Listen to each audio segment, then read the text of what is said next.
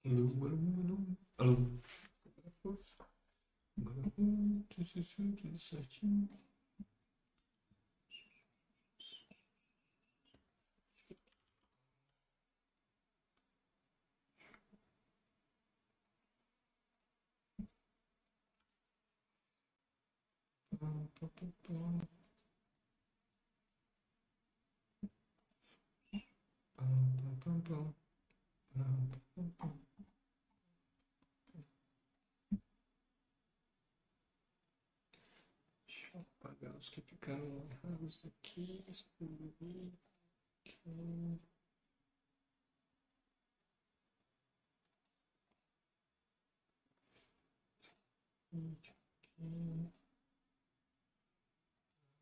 Aqui. Boa noite, pessoal. Já ajeitando aqui, o pessoal tá chegando.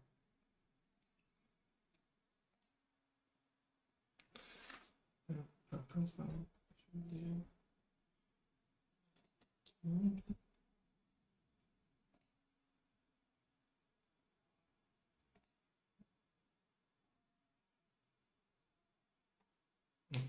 Já ajeitei tudo que ajeitar. Acho que vocês estão escutando, né? Se possível, confirmar aí o som.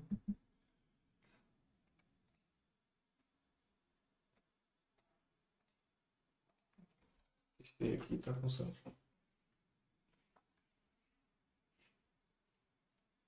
Não sei porque eu tô com fone, talvez nem precisasse desse fone aqui, mas deixa assim. Bom, boa noite mais uma vez para todo mundo aí que está chegando. É, acredito que o pessoal vai chegar aí com o passar do tempo. Como de costume, também sempre dou esse tempo, né? O pessoal ah, aparecer, ver que começou o chat. Inclusive, se já tiver alguém aí é, que queira fazer alguma pergunta, é só colocar aí que a gente usa esse tempo enquanto a gente espera o pessoal chegar para responder as dúvidas gerais sobre investimento exterior. A gente usa o tempo agora, bem como o tempo no final também, para responder essas questões mais genéricas que o pessoal, porventura, vier a perguntar. Hoje, é, como é o meu primeiro chat do ano, né, e já tem um certo tempo, a gente vai fazer um chat sobre as dúvidas gerais, né? A, a, não é bem, não é igual um tema livre, né, que vocês vão fazer as perguntas e eu vou respondendo, mas sim, eu vou pegar essas principais dúvidas que eu, que eu estou vendo, né, no site ultimamente sobre investimento exterior e vou tentar responder aqui da melhor forma possível, né? Da, da forma que eu achar mais adequada, né? Então a gente vai pegar essas principais dúvidas. Estou vendo que é, a questão do investimento exterior está cada vez mais forte no site e no mercado como um todo, né? A busca por esse tipo de investimento vem crescendo bastante. É, acredito que o ano de eleição também vai fazer com que muita gente procure por esse tipo de investimento, apesar de não achar que é um, deva ser com esse intuito né, de fuga e tudo mais, mas sim como um investimento como outro qualquer, né? Investimento exterior tem o seu papel, assim como os investimentos no Brasil tem, tem o papel é, e vários outros investimentos, né? A, renda fixa não é melhor do que a renda variável, a renda no exterior não é melhor do que a renda no Brasil e por aí vai, né? Então, eu, eu, eu, eu preciso né, reforçar essa questão do, do dessas estratégias excludentes, né? Aquilo ou isso, nesse momento compro o quê? Quando, na verdade, deveria ser uma estratégia mais inclusiva, né? Eu, eu, quero ter investimento no Brasil, eu quero ter investimento exterior, eu quero ter renda variável, eu quero ter renda fixa, eu quero ter ações, FIIs, é, os títulos e por aí vai, né? Acho que a estratégia mais diversificada, com mais ativos, é muito mais rica e muito mais... Uh, propícia para bons resultados do que essas estratégias é, excludentes que a gente vê por aí, né? Então a gente vai fazer um tema, um, chat, né, com o tema justamente isso, tá? Lembrando que vocês podem fazer suas perguntas, não só podem como devem. Colocar aí, se for é, associado ao tema, eu respondo logo que eu porventura ver a pergunta. Caso seja a pergunta não direcionada ao tema, a gente deixa para o final para tentar elucidar, para justamente não atrapalhar o tema, tá?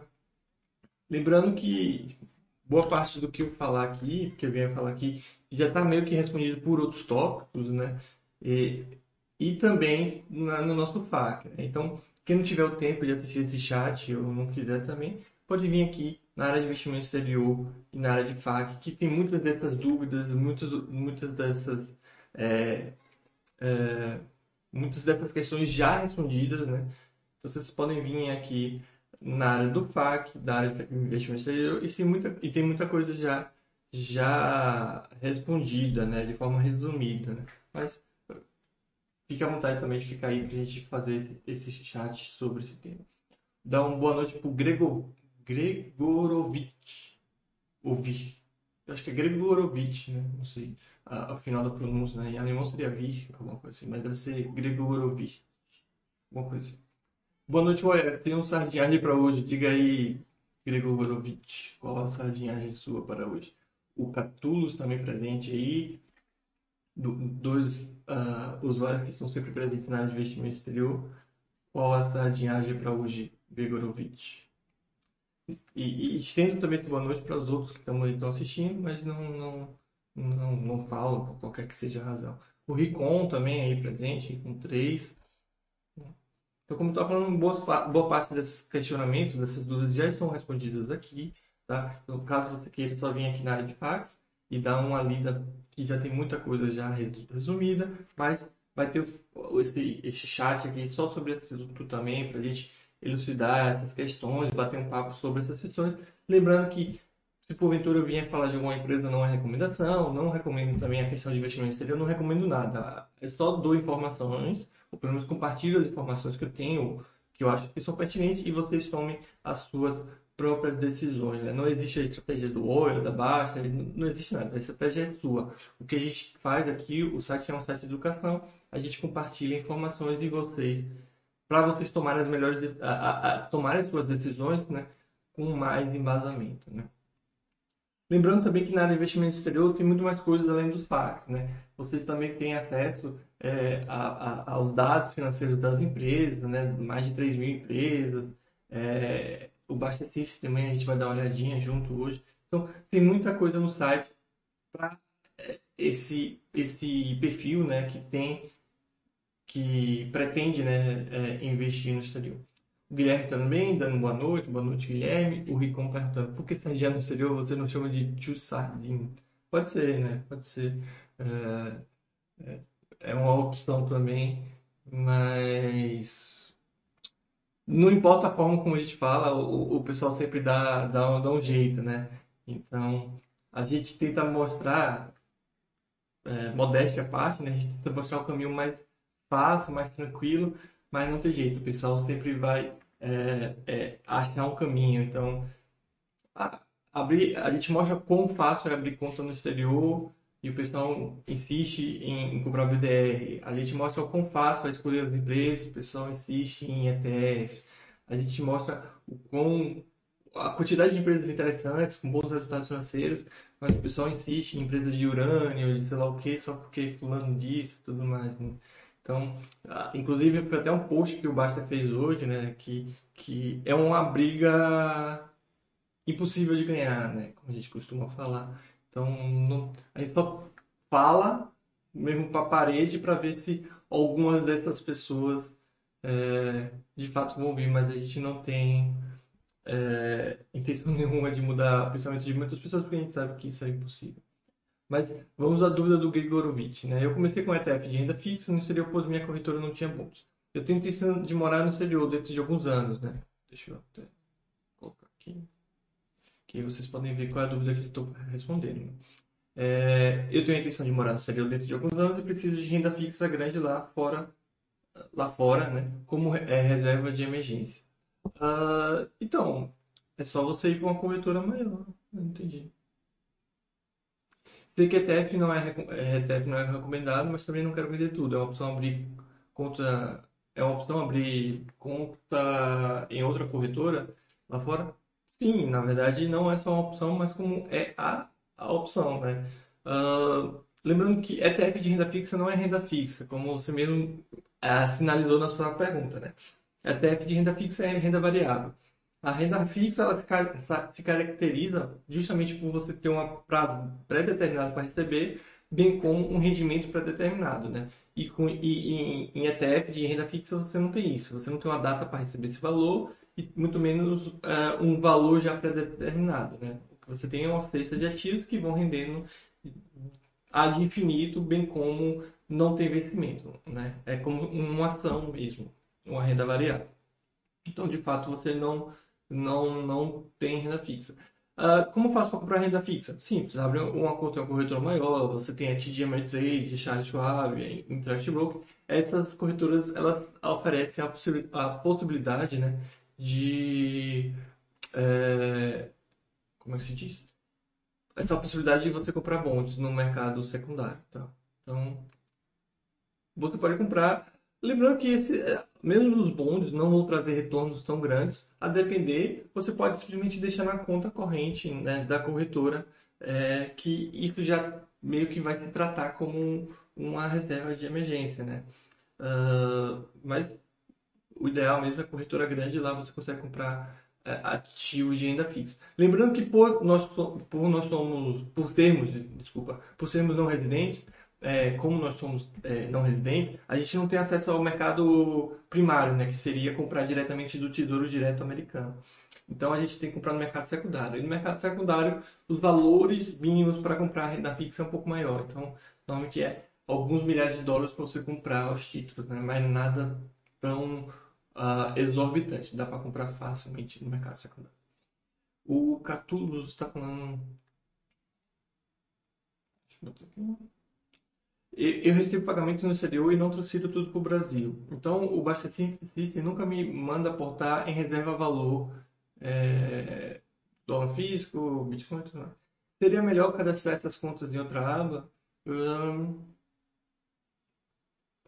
você pode falar isso com suporte, com, com o Gustavo, para criar uma opção para isso, né? Conta de, de coisa. Ou Outra opção talvez fosse você é, colocar isso, abrir uma carteira no Basta System para essa sua conta, né? Porque, querendo ou não, ela não é sua conta de investimento, né? E o Basta System é meio que para investimentos reserva valor, né? Tipo, isso é um lugar de, de salário, pelo que entendo, né? Porque se ela de fato é uma reserva de valor, o System está certo de não mandar você aportar. Então não fica muito claro qual é o seu objetivo com essa conta. Se ela de fato é uma reserva de valor, então o Bastecista está certo de não mandar aportar, né? Porque senão você estaria aumentando uma coisa que você já tem. Agora, se você tratar isso como uma coisa fora dos seus investimentos, fora do sua, da, dos seus ativos, acho que o melhor seria uma, uma carteira nova só para colocar essa conta. Não sei se eu fui claro e não sei se eu também entendi perfeitamente sua situação. Sim, mas na época era ETF de renda fixa ou deixar parado na conta. Deixando na conta corretora não, não teria o risco maior dela falir e não reavermos o valor. Então, todas as corretoras elas têm a proteção do SIPC, né? que seria tipo o nosso fundo garantidor. E, e, esse fundo ele garante até 250 mil dólares né? É, na questão do dinheiro parado também. Né? Então, proteção você tem. Talvez mais, maior risco Talvez, mas uma proteção você tem. Mas, de qualquer jeito, é aquele negócio. Se você bota uma conta em uma corretora maior, o seu risco também provavelmente vai ser menor. É, mas, mais uma vez, se você abrir uma uma corretora grande, você consegue, sim, comprar bons, né? O rendi... É aquele negócio, o rendimento é pouco, né? Mas tudo depende da quantidade de dinheiro. Eu falo aqui, não sabendo a realidade de cada um que está aqui nesse chat, né? Eu posso estar falando uma pessoa que está pensando em botar, sei lá, mil dólares só em, em, em, renda fixa, dois mil dólares, algo do tipo, mas também pode estar falando de uma pessoa que tem uma condição melhor e colocar centenas de milhares de dólares em renda fixa. Se for essa a sua situação, de fato, mesmo um rendimento baixo é um rendimento, né? O Guilherme Mendes pergunta: considera tal corretora é uma corretora confiável? Vale a pena investir em cripto através dela? Então, investir em cripto já é uma frase meio complicado, assim, né?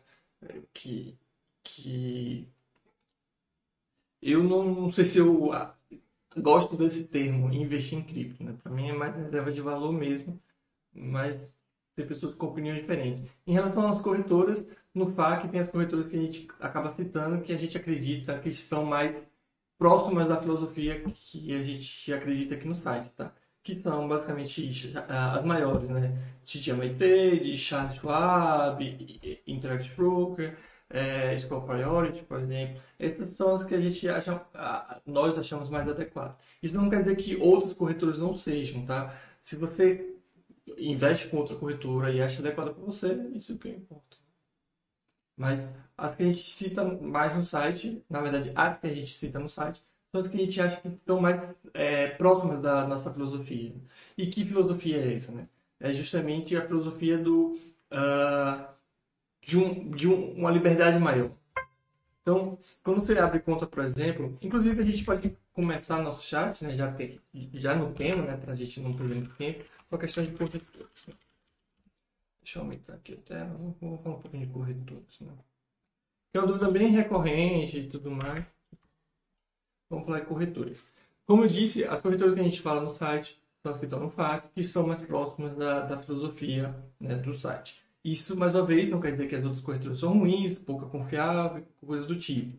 É, isso vai depender é, é, da interpretação de cada um. Tá? Por que a gente cita mais aquelas que estão no FAQ? Porque a gente, na verdade, fala das que estão no FAQ.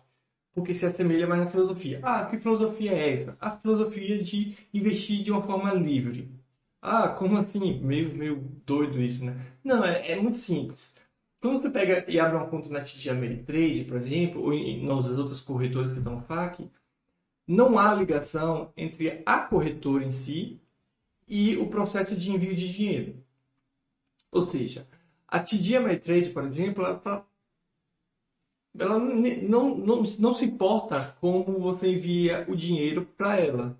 Tá? Então, por exemplo, eu tenho conta na TD Ameritrade, se eu enviar dinheiro é, é, pelo, pelo, pelo Itaú de forma direta, a MyTrade vai aceitar esse, esse aporte sem problema. Se eu enviar através de, da remessa online, a MyTrade vai aceitar sem pestanejar, sem cobrar nada, sem, sem pedir documentos a mais, sem cobrar alguma taxa adicional. Se enviar dinheiro da minha conta nos Estados Unidos para a MyTrade, ela também vai aceitar. Né? É, Claro que pode ter alguma limitação contra o banco, mas normalmente ele aceita, né? É. Se enviar também de outro país, de uma conta que eu tenho em outro país, a TD vai, vai aceitar.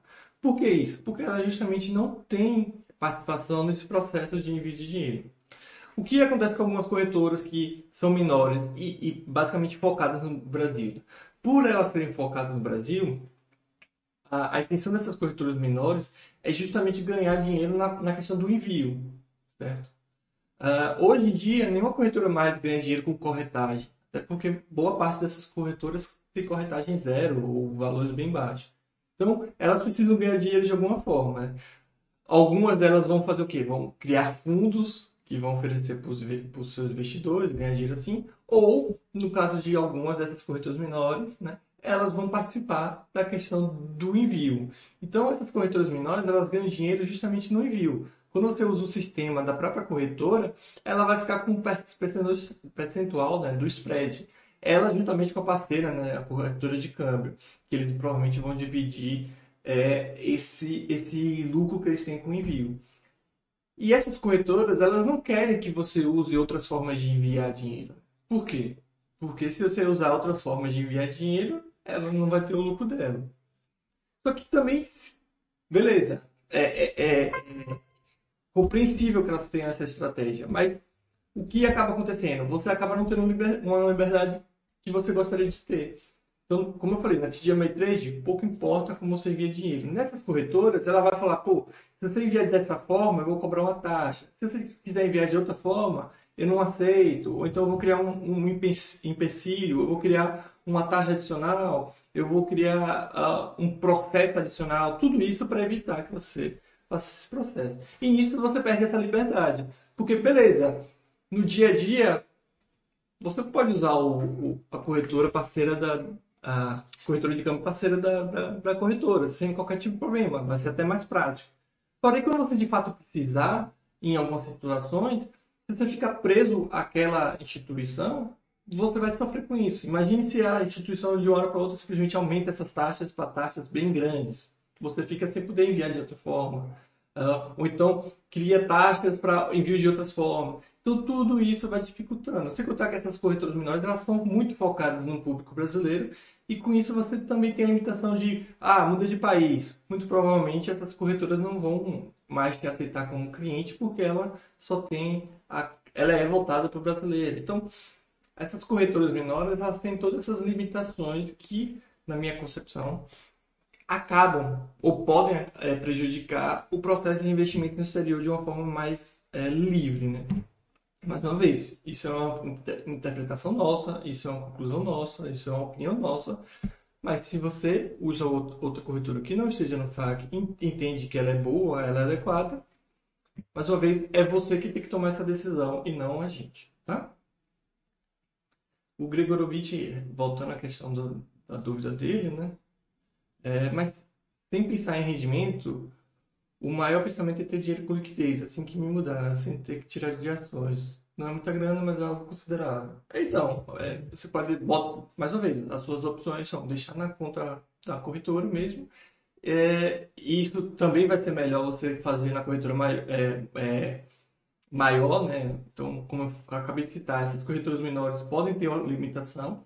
Você falou que está em uma corretora que ela não te diz, diz, é, não permite né, investimento em bons. Então, eu já concluo que você tem uma corretora menor do que essas maiores que eu citei. Então, você tem essas limitações de envio e tudo mais, provavelmente você vai ter. Então, mesmo que você for colocar dinheiro em conta corrente, o melhor seria nessas corretoras maiores mesmo, tá? Mas aí você pode botar nos bons ou é, na conta corrente mesmo. Se, como você falou que não é muita grana, mas é, um, é algo considerável, a depender você bota meio em bônus, que aí você ganha um rendimento pequeno, mas é, é, ainda assim é um rendimento. Né? Outra, voltando à questão do, da, das dúvidas gerais sobre o investimento exterior, é, que está muitas vezes associada à questão da, do envio, né? é a questão do dólar. Essa talvez seja, não sei nem se é uma dúvida por si só, mas talvez o, o grande, a grande questão que faz com que muita gente talvez não invista no exterior. Né? A questão do dólar está muito caro, vou esperar, o dólar está é, não é o momento para investir no exterior, porque o dólar está em níveis altíssimos. E o pior de tudo é que essa dúvida ela sempre existiu. Tá? Quando o dólar estava três reais, essa questão já existia, porque as pessoas falavam que barato mesmo era dois reais. Quando o dólar estava a, sei lá, quatro reais, essas dúvidas também existiam. Essa questão também existia, na verdade, porque a pessoa falava que o o ideal mesmo seria 3,5, por aí vai. E mesmo quando o dólar caía, estava 4, caía para 3,5, que é o que essa pessoa antes considerava barato, ela falava, não, eu vou aguardar porque vai cair para menos de 3,5. E assim eu vou poder fazer investir, investir exterior. Então, você vê que essa ideia da questão do dólar sempre está ah, associada a uma questão de oportunidade, né? Eu quero fazer mais do meu dinheiro do que ele, na verdade, vale, né? Então, se hoje é, o, o, dólar está, sei lá, quase 6 reais, eu quero mudar essa realidade para que o meu dólar vale, valha né, é 4 reais, 5 reais. Ou seja, a pessoa vislumbra uma realidade que não existe, ao invés de simplesmente falar, quer saber? Eu vou investir com esse dólar mesmo e é o que tem para hoje. Se porventura o dólar vier a cair, eu também vou investir, né? Porque, mais uma vez, as pessoas acham que é, é investimento é algo momentâneo, né? pegar todo o meu dinheiro e investir. Pegar meu dinheiro. Quando na verdade é um processo lento e muitas vezes é bem chato, né? Mas vai, vai ser feito ao longo do tempo, né? Então eu criei alguns tópicos, né? Justamente é, focado nessa questão do dólar, né? Então aqui, por exemplo, eu pego todos esses pontos, né? De dólar nos quais esse, essas, essas dúvidas foram levantadas, essa questão foi levantada. Né? Então eu pego aqui essa frase que eu costumo ouvir bastante, né? O olha, você não acha que o dólar está caro para começar a investir no exterior? E coloco ao longo desse histórico do dólar. Então veja que quando estava 3 reais era a mesma coisa, como eu acabei de citar, né? Aí foi para 3.4, 3.6, passou de 4. Esse gráfico aqui foi a primeira vez que eu fiz, então a gente estava achando.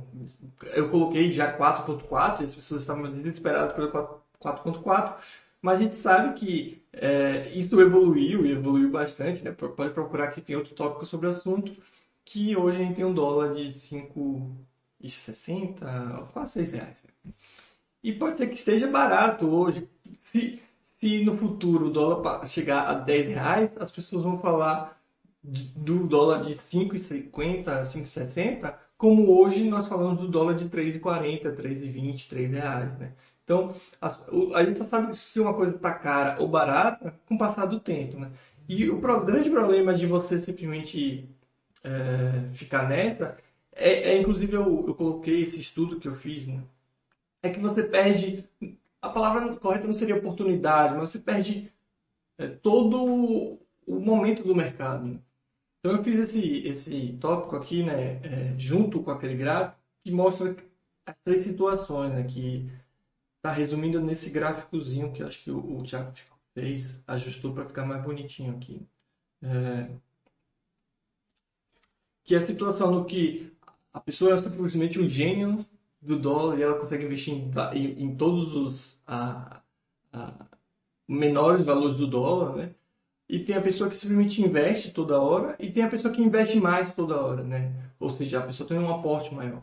Então veja que mesmo que você conseguisse acertar todo, todos esses momentos de dólar mais baixo, o, o seu ganho é, não seria tão, tão maior do que a pessoa que simplesmente investia toda hora, né? É, os valores estão bem próximos, pelo menos nesse estudo, e normalmente é sempre assim. Por quê? O que, que essa pessoa perde? Toda vez que você fica nessa de não vou enviar agora porque o dólar está caro, você perde todo esse momento que as empresas americanas, porventura, estão é, crescendo, evoluindo a sua cotação, os seus resultados e tudo mais. Então, se você pega o SP500, por exemplo, só pegando como referência, né? Enquanto você estava, pegar os últimos cinco anos, né? enquanto a gente estava tendo esse aumento gigantesco né, do, do, dólar ao longo dos últimos anos, o SP500 também estava subindo. Né?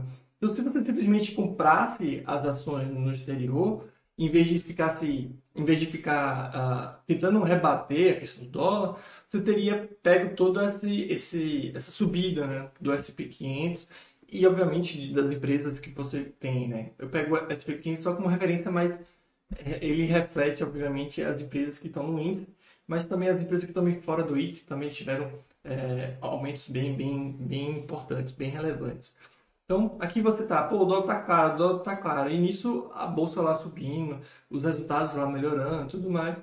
Aí você perdendo todo, toda essa subida aqui porque você está é, encucado com dólar. E nisso, se você tivesse já investido, você teria ganho pelo menos teria se beneficiado não só dessa subida, mas também com o dólar alto. Então, é tão contraditório essa questão dessa briga que o, até mesmo se você achar que o dólar tá, tá, tá sei lá, se você tem medo dessa questão do dólar, o, o melhor que você faz é investir o quanto antes, né?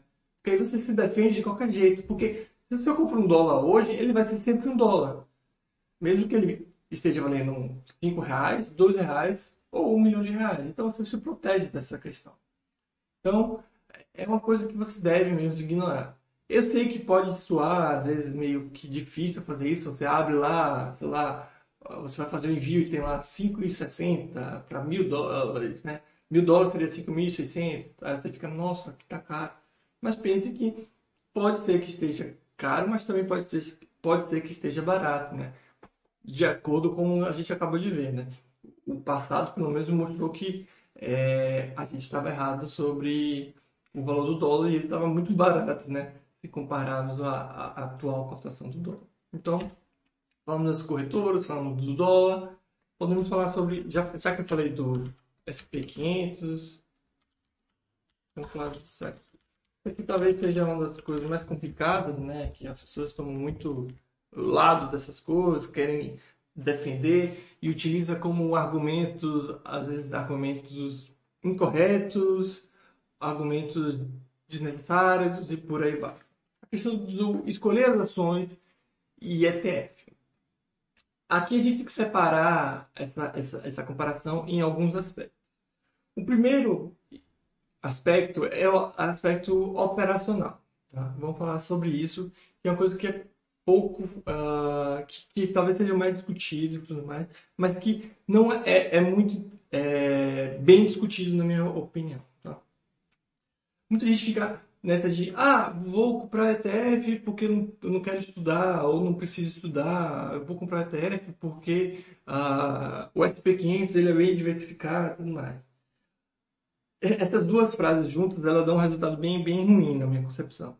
É, eu não vejo nenhum problema você comprar ETF ou qualquer coisa. Você pode comprar OGX, pode comprar qualquer coisa. Mas no momento que você fala, eu não vou nem estudar, aí a gente já tem um grande problema. Porque você está comprando uma coisa sem saber o que você está comprando. E acho que é isso que acontece com, muita, é, com muitas pessoas em relação ao ETF. Todo mundo compra o ETF falando, ah, o ETF do SP500 é muito diversificado. O ETF do SP500 é muito diversificado. E as pessoas não sabem nem quão, o quão ele é diversificado. As pessoas pegam essa quantidade de 500, são 500 empresas, né? Às vezes é um pouco mais, às vezes é um pouco menos, eu acho que às vezes passa do 500, mas é basicamente os 500. E as pessoas tomam como diversificação os 500. De fato, se você considerar número de empresas como diversificação, 500 é bastante, são bastante, é, é bastante empresa, né? É, então você tem 500 empresas, isso é uma grande diversificação em quantidade. Porém, você não tem uma grande diversificação de fato no quesito quanto cada empresa representa, tá? essa divisão ela não é, é, é igualitária, né? é igualitária. Então, não são 500 empresas representando a mesma coisa nesse, nesse índice. Então, no SP500, você tem, por exemplo, as três primeiras empresas representando, representando 10%. Né? Você tem, talvez, as cinco maiores empresas, seis maiores empresas, já representando 20%. Aí, então, talvez as, as 10 maiores empresas, 30%, 40%. Então, veja que você tem uma grande quantidade de empresas no índice, isso é fato inegável, porém não é tão diversificado. Obviamente, se você pegar como referência o, o Ibovespa, você tem uma diversificação melhor, mas ainda assim não é tão diversificado. Né? Outra coisa que eu acho que vem junto disso de não vou estudar e vou comprar sem estudar é a questão dos critérios que, que os índices eles utilizam que as pessoas não têm nenhuma ideia. Né? Algo bem comum hoje em dia de falarem, ah, no SP500 só tem empresas lucrativas, porque para entrar no SP500 você precisa ser lucrativa, né? O SP500 tem um critério de quatro trimestres, acho, de lucro para entrar, né? Então, vamos por parte. A, a pessoa está correta na questão do critério. De fato, para você entrar no SP500, você precisa ter quatro trimestres de lucros. O que essa pessoa, por não, que, por não querer estudar, não sabe, ou pelo menos ela talvez é, fique, fique ignorando, ela queira ignorar, é que você, para entrar no SP500, é uma coisa. Agora, você se manter no SP500 é outra. Então, de fato, para você entrar no SP500, você precisa dos quatro anos de, de, de quatro trimestres de lucro. Mas, mas para você ficar no SP500, você não precisa manter é, essa, essa lucratividade. Não à toa, você tem diversas é, empresas que não é, tem lucro, mas estão no SP500, né? Então, deixa eu pensar aqui. Uh, teve até um tópico sobre isso. Mas pegando aqui como exemplo, as empresas, é, as companhias aéreas, né? Se você pegar os resultados delas, nos últimos trimestres, em vários trimestres, elas tiveram prejuízos, né? É, e nem por isso essas empresas elas deixaram o SP500, né? Então, seja no, nos, nos, trimestres e anos recentes, mas também ao longo dos últimos anos também as empresas a, de companhia aérea, algumas delas, ou boa parte delas, tiveram vários prejuízos, mas isso não fez com que ela saísse do SP500. A Delta mesmo está no SP500 há bastante tempo e continua lá mesmo tendo esses resultados ruins. Ela só vai sair de lá quando basicamente o a sua a seu preço, né, a sua relevância cair ao ponto de sair, mas também vai perdendo valor, perdendo valor, ficando ali até sair, que foi o que aconteceu, por exemplo, com o Yahoo. O Yahoo valia um valor exorbitante, estava no SP500, mas foi perdendo relevância e diminuindo o percentual no SP500 até sair. Então, essa questão de só ter empresas lucrativas no ETF, no SP500, isso, isso é totalmente falso, tá? Ah, então, o que eu quero frisar aqui é que eu prefiro a questão de stock, de stock picks com as próprias empresas. Porém, é, se você preferir a questão do ETF, você tem que estudar o ETF. Até o ETF você tem que estudar para saber de fato no que você está comprando. Outra questão também que as pessoas acabam entendendo erroneamente é: ah, eu vou comprar um ETF de small caps porque eu vou pegar a empresa pequena e ela vai crescer e eu vou ganhar muito dinheiro com essas empresas. O que essa pessoa não para para pensar é que os índices eles são engessados, ou seja, você precisa determinar critérios para cada índice. Né? No caso da small caps, qual é o critério? Ser empresa pequena. No momento que uma empresa pequena ela cresce, ela deixou de ser pequena. Então, por isso que você não vê nos, nos ETF de small cap as empresas consolidadas. Você não vê mais o Facebook, né? O Facebook esteve no, no ETF de small caps apenas quando ele era pequeno. No momento que ele passou da fase de pequeno, ele já sai do ETF. Então você não vai pegar todo esse crescimento com, da empresa. Então é isso que eu chamo a atenção. As pessoas não estudam e ficam falando, pegando só o título e se baseando no título. Né? Um, um, um, os casos bem engraçados, né? É, são os ETFs de empresas de, de sustentabilidade, que as pessoas, não, eu vou comprar porque essas empresas pensam no, é, no, no, planeta, tal, tal, tal. Aí quando você vai abrir o ETF, é basicamente empresa de tecnologia e tudo mais, até empresa de petróleo tem lá, né? Então é só atender um critério X que ela vai estar tá lá. Por mais que ela destrua o mundo, ela vai estar tá lá, né? Porque são critérios objetivos. Provavelmente é, ah não, ela precisa atingir, sei lá, um critério de sustentabilidade, sei lá qual foi e tudo mais. Mas pouco importa o que ela faz. Né? Outra coisa comum. Ah, ETF de empresas estrangeiras só tem empresas que não são negociadas no mercado americano. Mentira! A maioria dos ETFs de empresas não americanas são basicamente ADRs que são negociados no mercado eh, americano e estão tudo lá. Você poderia comprar as mesmas empresas. Inclusive, eu só estou mais a favor dessa estratégia. Você quer ter todas as empresas de ETF? Você acha o ETF, o índice interessante? É, acho muito melhor você comprar todas as empresas é, de forma individuais assim, do que você comprar um ETF. Mas, mais uma vez, se você faz questão, tem algum fetiche por ETF, blá, blá, blá, beleza. Mais uma vez, essa decisão de do que você vai comprar e tudo mais é totalmente sua. Agora, estude, pelo menos estude, né? Esse negócio de vou comprar porque não preciso estudar é pedir para se dar mal, né? É pedir para se dar mal. Isso sem contar né, que no ETF você vai ter várias empresas medianas, ótimas empresas, obviamente você vai ter também, e algumas boas, né? Em boas, médias e ruins também. E escolhendo você consegue fazer mais. Aí vem aquele cara que fala, não, mas o Warren Buffett ele indica ETF negócio. Não. Na verdade, ele, ele faz justamente o contrário, tá? E ele não indica, né? O que ele é contra, na verdade, é o ETF de... Na verdade, são os fundos né, de gestão a, ativa, né? É basicamente isso. Inclusive, foi contra esse fundo que ele fez aquela aposta, né, que um ETF passivo ganhou, né? Mas ele mesmo faz totalmente diferente disso, ele mesmo escolhe as próprias empresas. Não que a gente precise ser igual ao Warren Buffett, mas você não precisa ser igual ao Warren Buffett para entender que o que ele faz é mais adequado. Né? E, e, não precisa muito estudo para escolher boas empresas. Né? O Basta System ele faz, tem várias ferramentas que ajudam nisso. E mesmo que são Basta System e as ferramentas da, da Basta, é muito fácil você entender o que são empresas de fato uh, mais propícias para ter melhores resultados. Né? Isso, isso, isso, é óbvio. É, Delta Airlines, se você acha que uma empresa com esses resultados está mais propícia a ter melhores retornos do que uma empresa com esses resultados, pego essa empresa como referência, né? Mas então, vamos pegar aqui os resultados dessa empresa. Empresa aqui é a Pool Corporation. De 2011, vamos para 2010, até 2021, tri, é, triplicou basicamente sua, sua receita, é, passou de 2010, 57 milhões de, de lucro para quase 600 milhões. É, fluxo de caixa também crescendo de forma absurda, a EBITDA crescendo de forma absurda.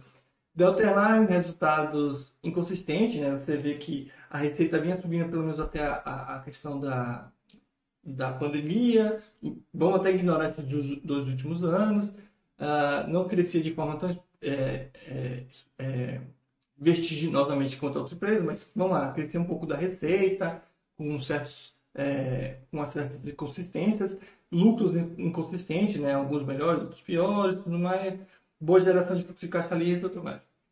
Resultados dessa empresa nos últimos cinco anos, vamos ver.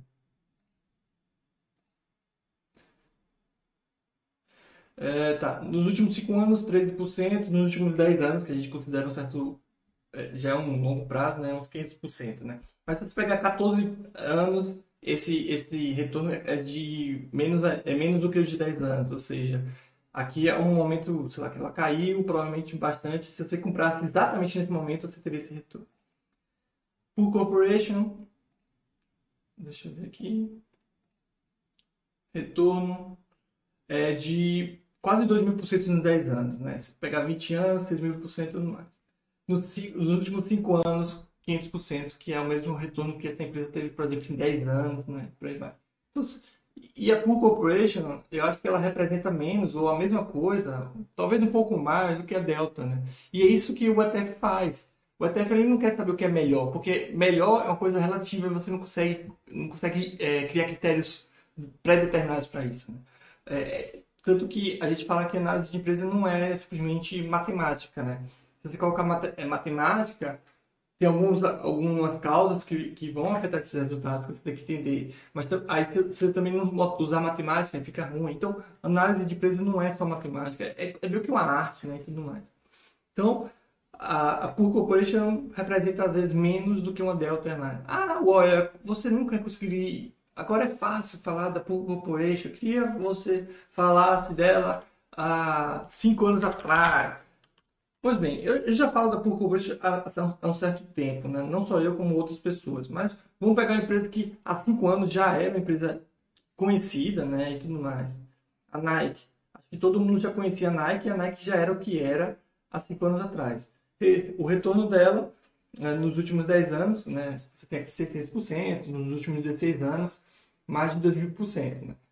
E mesma coisa, por que desse retorno é, tão consistente, tão relevante?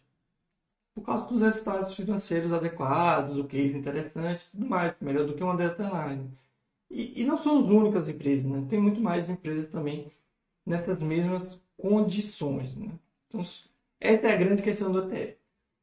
Agora, uma questão que as pessoas pouco é, falam, né? E falam porque também pouco se importa, porque pessoal que normalmente escolhe ETF, ele não tem esse tipo de, de pensamento, apesar de achar que é o mais adequado. Que é o que o Baster fala. No momento que você não tem, não sabe o que você investe, então o ETF é uma cesta. O que é que tem nessa cesta? Sei lá, tem alguma coisa aí. Tem um SP15 porque eu não quero estudar porque é mais rápido e tudo mais. É, você não tem esse apego. Então, apego no sentido emocional. Você não tem essa noção do que você tem. Então, no momento que o SP500 está valendo a metade, o seu papel está na metade, porque você só tem um papel. Agora, com sua ação, sei lá, você tem ações da Ambev e ela está valendo metade do que você paga, que porventura você notou isso, você está tranquilo porque você sabe o que tem por trás. Isso te dá uma, uma, uma tranquilidade, mas você sabe no que está investindo. Você tem, você tem esse pensamento de investidor, de eu sou sócio dessa empresa. E isso pode parecer besta para muita gente, e talvez seja, né? Mas isso tem uma importância muito grande porque o que a gente costuma falar, a questão de investir no mercado nunca foi escolher as melhores empresas. É, é ter esse pensamento, manter o seu plano pela maior, pelo maior prazo possível. Né? E para você manter esse plano, você precisa ter esse pensamento, precisa ter essa mentalidade de de investidor, pô, essa, essa empresa é minha, aquela empresa é minha, isso é extremamente importante, né? As pessoas vão falar que não é tudo mais, mas quando o bicho aperta, é que elas percebem. Então, aqui é a minha opinião. Então, mais uma vez, só resumindo, eu sou totalmente favorável, só que pique, o site como todo é, mas mesmo que você escolha ETF, pelo menos estude. Esse negócio de vou comprar isso porque eu não preciso estudar é um erro, um erro muito é, perigoso porque você começa com isso, depois você começa com outras coisas, e quando você vê, você tem uma carteira que você nem sabe do que é composta e está falando besteira por aí, né? Que é algo bem comum de se ouvir. O Bala de Prata está perguntando aqui: nas compras de empresas europeias, a tributação para fins de imposto de renda observa as leis do país de listagem, é, tipo LVMH França. Uh, não sei se isso foi uma pergunta ou afirmação, não tem uma interrogação. É, mas na verdade, não. O, quando você compra o LVMH, na verdade você não está comprando ação na França. Né? Você está comprando uma ADR né? É, nos Estados Unidos. Você não botou o F ou U, eu não sei se você está falando da ação diretamente na França ou a ADR, mas vamos falar das duas, duas situações. Se você está comprando a, a, a, ação negociada nos Estados Unidos, obviamente você está comprando nos Estados Unidos e não na França. Então, seus investimentos estão nos Estados Unidos. Né? E como você vai fazer é, de acordo com a, a questão de tributação? Né? É muito simples. Você vai seguir as regras a, americanas brasileiras, ou seja, uh, o, o, imposto que você paga lá pode ser compensado, apesar de não ter acordo, e, e, e tudo mais. Agora, a questão de quanto você vai ser tributado lá nos Estados Unidos não tem nada a ver com, com o Brasil. Vai ter a ver com Estados Unidos e França. Tá? Então, tomando a, a, como exemplo, as, as ações da Louis Vuitton, né? É, Louis Vuitton, a LV, é, Louis Vuitton, eu acho, né? são negociadas na, nos Estados Unidos. Beleza. A pergunta é: quanto eu vou ser tributado nos dividendos recebidos das ações do Louis Vuitton negociadas nos Estados Unidos? Isso depende de acordo entre Estados Unidos e França. Se acordo Estados Unidos e França fala que é 30%, você vai ser tributado 30%. Se falar que não tem tributação, é zero. Se falar que é 15, é 15 e por aí vai. Certo? Por exemplo, as ações de empresas do Reino Unido, que você tem nos Estados Unidos, elas não são tributadas. Né? Os dividendos delas não são tributados, porque Estados Unidos e Reino Unido têm acordo de não tributação. Porém, isso é uma parte. É a questão do pagamento dos dividendos. Os dividendos são pagos da França para os Estados Unidos. Aí tem essa questão do quanto. Aí quando você recebe nos Estados Unidos, aplica-se as, regras brasileiras, porque você é um não residente, né? você é um residente brasileiro, um não residente nos Estados Unidos, recebendo nos Estados Unidos. Aí você aplica as regras brasileiras. Qual é a regra, regra brasileira?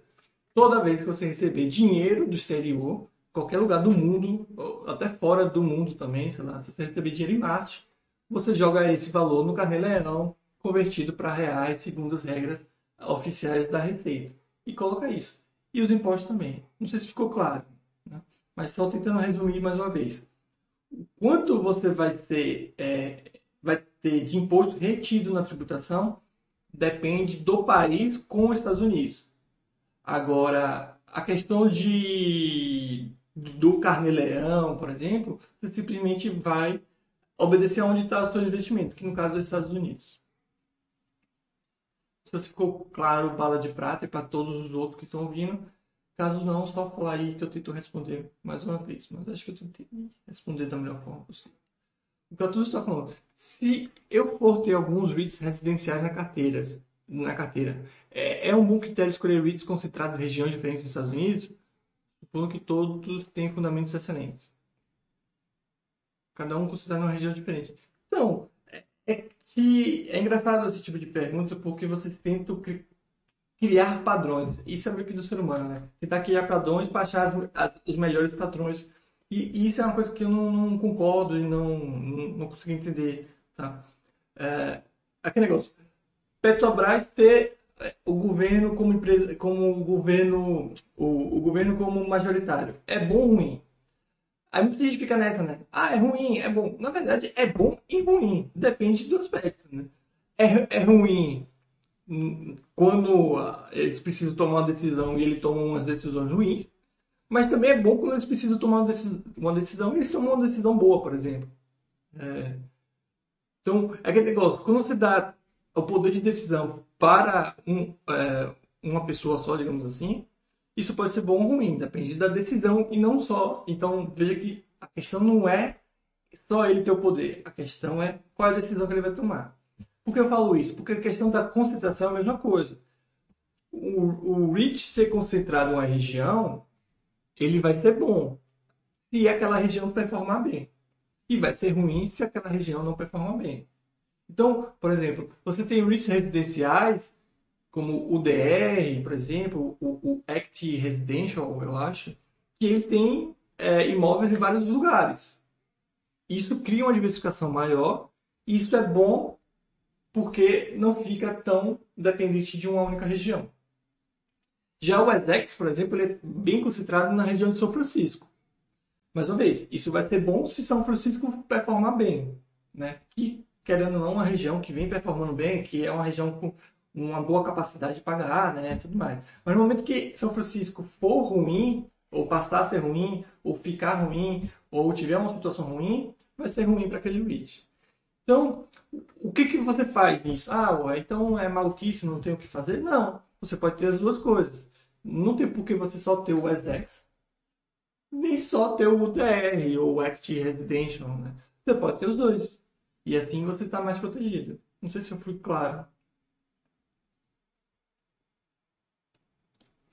Então, é, e, tente levar, pelo menos essa é a minha opinião, tente levar isso para não só a questão dos investimentos exteriores, dos riscos, mas para tudo, tá? É, é, muito fácil você ver um, um defeito quando a situação está ruim, né? Mas aquilo mesmo que é, a, ocasionou aquele defeito também pode ser uma qualidade, uma vantagem em algum certo momento. A grande questão é que se você quer ou não aquela, a, essas características daquele investimento. Então, novamente pegando o Petrobras como exemplo. Uma coisa é você falar, eu não quero uma empresa que tem um governo como majoritário. Perfeito, adequado e, e faz todo sentido. Agora, o que não pode é esse comportamento bipolar de nossa, adoro a Petrobras porque o, o, o, o governo é majoritário e está tomando boas decisões. Depois, eu odeio a Petrobras porque o governo é majoritário e está tomando decisões ruins. Daqui a pouco eu gosto, eu não gosto. Cara, é, o majoritário é, sempre vai ser aquele cara. E, então, tudo vai depender das decisões dele. Pode ser bom ou ruim. Isso é algo que, que vocês podem aplicar no exterior com a questão do dual, uh, dual class né, share, dual share class, acho que é assim, dual class share e tudo mais, é, que é basicamente essas empresas que têm é, alguns poucos ou um único majoritário, né, com maior poder de decisão, que é o caso, por exemplo, da, do Facebook, é, o Google mesmo, que tem mais de uma classe de ação sendo negociada. Na, quer, quer dizer, nem sempre, né? No Google tem, você tem mais de você tem três ações, sendo duas negociadas. No Facebook você tem duas classes, né? Uma negociada e outra não. E uma dessas classes, é, ela tem um poder de voto maior do que o outro. Então, obviamente, aquele ou aqueles que possuem a, aquela classe, eles vão ter um poder de voto. Eles basicamente vão decidir. Então, no Facebook, o Mark Zuckerberg vai decidir. E, e no Google, sei lá quem vai decidir, né? Por mais que todo mundo se junte e fale não, se lá em sim, acabou e pronto. Aí você vai falar, pô, isso é muito ruim. Depende da decisão. Se o cara fizer tomar ou fizer é, decisões boas, perfeito. Não, não precisou passar pelo, pelo público geral para, porventura, tomar uma decisão ruim. Agora, se ele tomar uma decisão ruim, também é o que tem para hoje. Então, só chama atenção para isso. Hum o DECOG, o DECOG, ou eu preciso fazer uma reserva grande em dólar canadense. Estudo. Não consigo abrir conta em banco é, estando lá. O que você me aconselha? Hum, aportar em bonds via corretora seria uma hipótese? Uh, você, você, é, você tem que fazer esse, esse, investimento antes. Pode ser, se você abrir conta em uma corretora grande, provavelmente você vai conseguir transferir isso para seu banco, né? É bom você explicar isso com a sua corretora e tudo mais, mas o que você pode fazer, por exemplo, abrir uma conta numa TD Ameritrade da vida, você envia o dinheiro lá, você envia o dinheiro para lá, né? E quando você for para o Canadá, ou, ou, qualquer coisa do tipo, você simplesmente transfere. Não precisa nem colocar em bonds, por mais que seja um valor é, grande, se você vai tirar logo em seguida, a depender você não, não, não precisa colocar em bonds, né? Mas se for um valor muito grande, assim, pode comprar, colocar em bonds também. Mas voltando aqui um pouco de tema. Pessoal, pessoal, se vocês tiverem dúvidas, questionamentos, coloquem aí, tá? Tô falando aqui e tô, tô entendendo que vocês estão compreendendo bem, tá? Mas se não tiverem, só colocar aí que eu tento repetir, explicar de novo ou algo do tipo. Já que falar em imposto de vamos finalizar aqui o chat com essa dúvida aqui, né? Provavelmente vocês têm outras dúvidas, se tiverem, coloque aí. Mas acho que essas quatro principais elucidam bem a questão de imposto de. Ou a questão dos investimentos exterior. Né? É... De renda. Criou-se uma lenda que é extremamente complicada, difícil e tudo mais. É... Primeira coisa que eu posso falar é... Por favor, não peça para contadores fazerem esse tipo de trabalho. Ah, o que você tem contra contadores? Você odeia os contadores? Pessoal, o, a declaração de renda ela é uma obrigação pessoal, individual. Tá? Então, cada cidadão brasileiro precisa fazer, obviamente, no momento certo, precisa fazer é, essa sua declaração. E essa declaração, como eu falei, é individual e pessoal. Ou seja, se estiver errado a declaração, não é a declaração do contador de Nelson ou do Oia que está errado. Não é a declaração de fulano, do contador de fulano de tal que está errado. É a declaração de fulano que está errado. Então, se o seu contador, ah, eu confio nele e tudo mais. E eu não estou falando que eles são de. de é, elas, que os contadores agem de má fé. Às vezes pode ser ignorância, às vezes pode ser um erro, pode ser qualquer coisa, né? Então, o que acaba acontecendo? Os contadores, caso é, eles façam algo errado, aí, aí pode ser, tudo vai, vai, depender do nível de errado. Pode ser um nível de errado que a Receita simplesmente fale, pô, ajuste aqui que está errado. Mas a depender do nível de errado que o cara faz, isso pode te dar um grande, um grande problema. Né? Então, é, a, a, aprenda por você mesmo. Isso aqui vai de conta com o que eu falei do, do, do ETF, né? Quer contratar um contador para fazer sua declaração de imposto de renda? Beleza, sem problema. Mas você precisa estudar a questão de, de declaração de imposto de renda para você saber se ele está fazendo certo. Só que o tempo que você vai gastar para estudar, para saber e depois conferir se ele está fazendo certo, você já faz sua declaração. Então, não fique nessa de passar para o contador, faça você mesmo. Então, vá lá, estude, ah, você está falando isso porque você quer que use o Master Cara, não precisa nem usar o System. Tipo, se você quiser, pega informação, estuda informação e você consegue fazer sozinho. Porque, mais uma vez, você precisa tomar controle das suas coisas. Se você não tomar controle das suas coisas, você fica suscetível à, à merda que os outros podem fazer. Então, se você coloca seu dinheiro em fundo, se você coloca seu dinheiro em ETF, você fica a mercê o que os outros estão fazendo com o seu dinheiro no momento que você toma essa decisão para você, aí sim você é livre mesmo, você é um investidor de verdade, pelo menos na minha concepção. E não é difícil, né? Como eu falei, é, tem vários vídeos, eu não vou conseguir falar aqui tudo sobre o imposto de renda, né? É, não...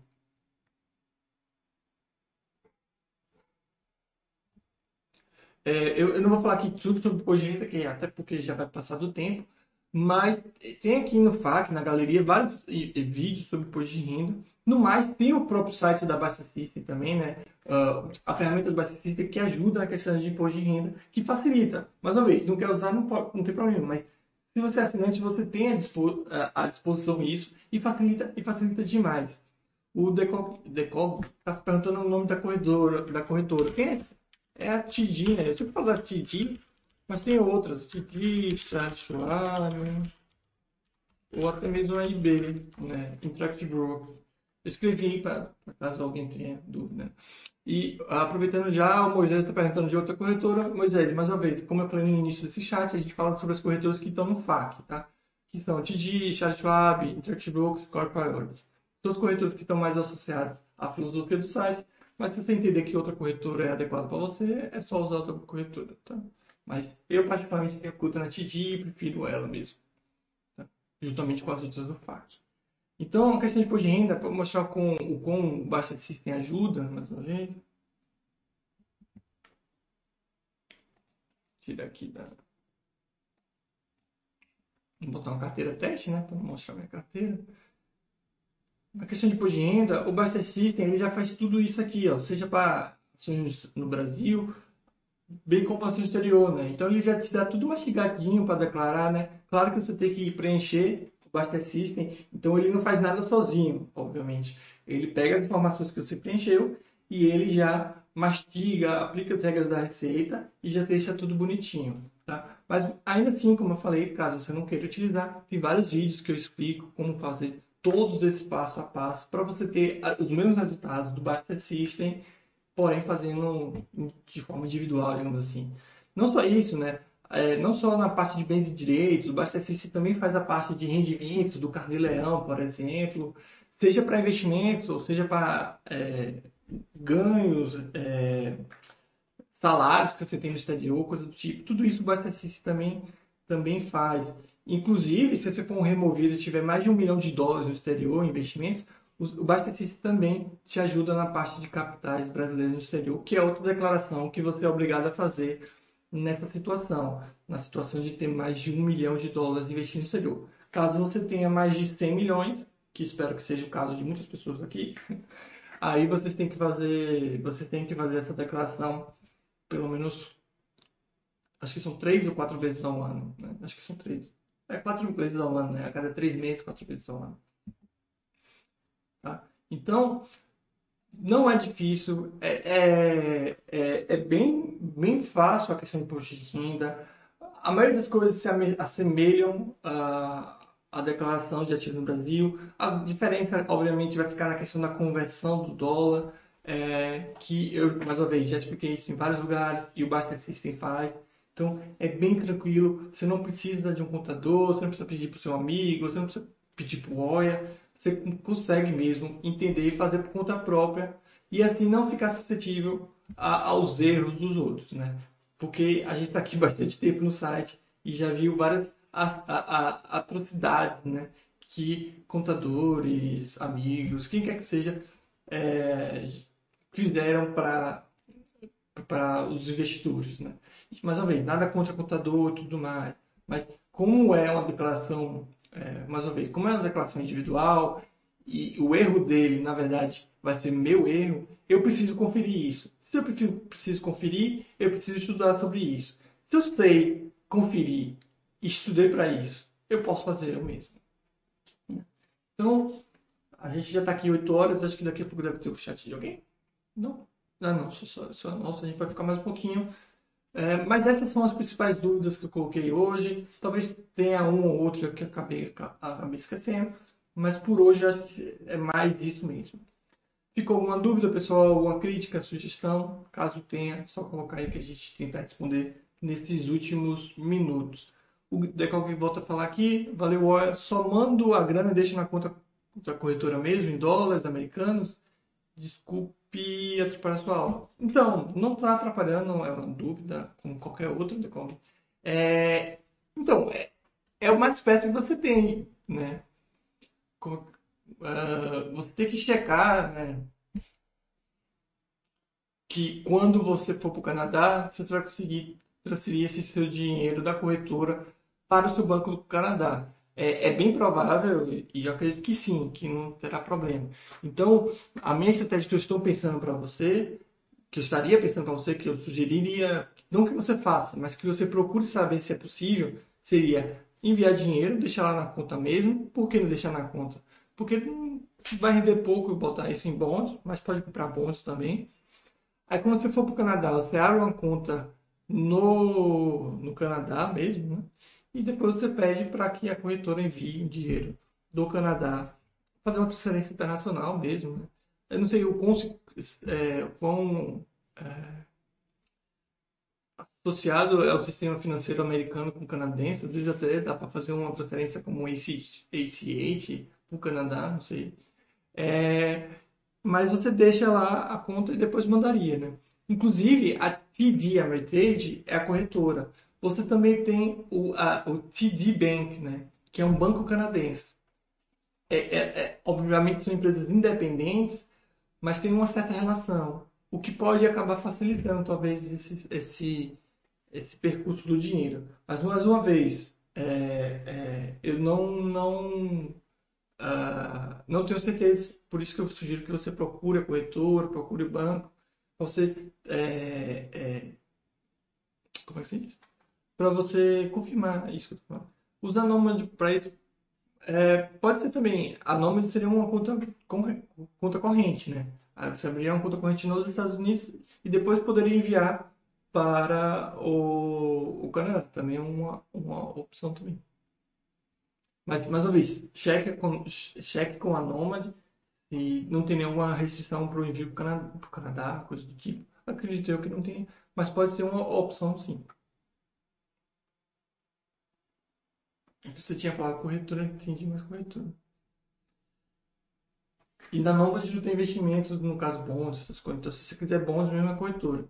Mas a Nomad permite que você abra uma conta corrente nos Estados Unidos, né? Uh, você também pode, sei lá, esperar. É que você está meio que querendo se proteger com a questão do dólar, né? É... Como provavelmente não vai ser muito tempo, não é daqui a 20 anos que você vai para o Canadá. Você vai, sei lá, nos próximos meses, a depender, é, você pode simplesmente deixar dinheiro em reais, ir para lá, abrir conta e enviar tudo de uma vez. Mas, enfim, são possibilidades que você tem, algumas com mais vantagem, outras com menos, algumas mais práticas, outras com menos. Mas, basicamente isso. Hum. A minha preocupação é a spread do real para dólar americano e depois para dólar canadense. Então, o que, é o que eu estou tentando falar é que meio que você vai ter isso. Se você não quiser esse envio logo, digamos assim, você vai ter sempre esse risco, né? Porque eu estou entendendo que você não já tem esse dinheiro, né?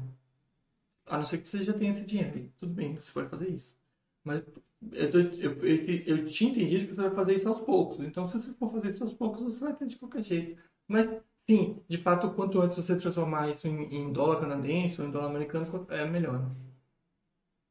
É, você disse que já tem, então, o quanto você, antes você transforma isso em dólar americano, é melhor. Você pode mandar para corretora, você pode mandar é, para TGM Trade. O Milipaz está falando de uma corretora que não está no, no FAC. Ele está perguntando da corretora sem chance, então, para essas corretoras sem chance, confere. Não, não confere, Milipaz. Mais uma vez, eu não estou falando qual corretora você deve utilizar ou não deve utilizar. As corretoras que estão no FAC, mais uma vez, são as corretoras que estão mais próximas da filosofia do site. Você tem uma liberdade maior, tudo mais. Mas se você entender que essa ou qualquer outra corretora te atende, que te, que te sirva, mais uma vez, essas corretoras que não estão no FAC, né, que vocês estão perguntando, elas não têm nenhum tipo de legalidade, irregularidade, nada do tipo. São registradas na FINRA, tem a proteção do SPC e tudo mais. Né? Elas só têm maiores limitações em relação a alguns aspectos. E, e devido a essas limitações, eu dou preferência para aquelas que estão no FAC, por isso que a gente fala no site, a gente acaba falando mais do que a gente acredita, né? Então, eu me sinto mais à vontade falar, pô, vai lá na TGMA Trade, vai lá na Chatwap, vai lá, vai lá na IB, porque eu acredito que vocês vão ter uma liberdade maior, não quero ter meio que é, botar minha cabeça na, no travesseiro e falar, pô, estou é, mandando para corretores que talvez eu mesmo nem abriria conta, né? É, lembrando que isso pode mudar, tá, pessoal? Às vezes uma corretora que a gente tem uma certa situação vai lá e muda e cria uma limitação. É, inclusive, nessa situação, você pode simplesmente mudar de corretora. Né? Ninguém precisa casar com a corretora. Ah, abri conta na TGM Trade, não gostei, vai para outra, vai para outra, vai para outra. Enfim, é uma coisa muito simples de se resolver, não, não precisa ficar brigando ou, ou, ou tendo esse tipo de preocupação. Beleza, pessoal? Mais alguma dúvida, questão, crítica, sugestão? Acho que é isso aí, né?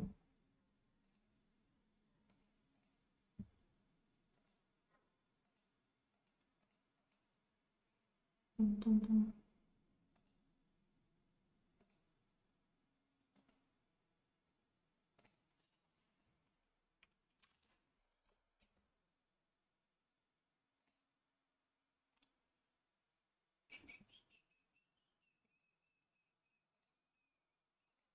É, deixa eu ver se tem mais alguma dúvida. Né?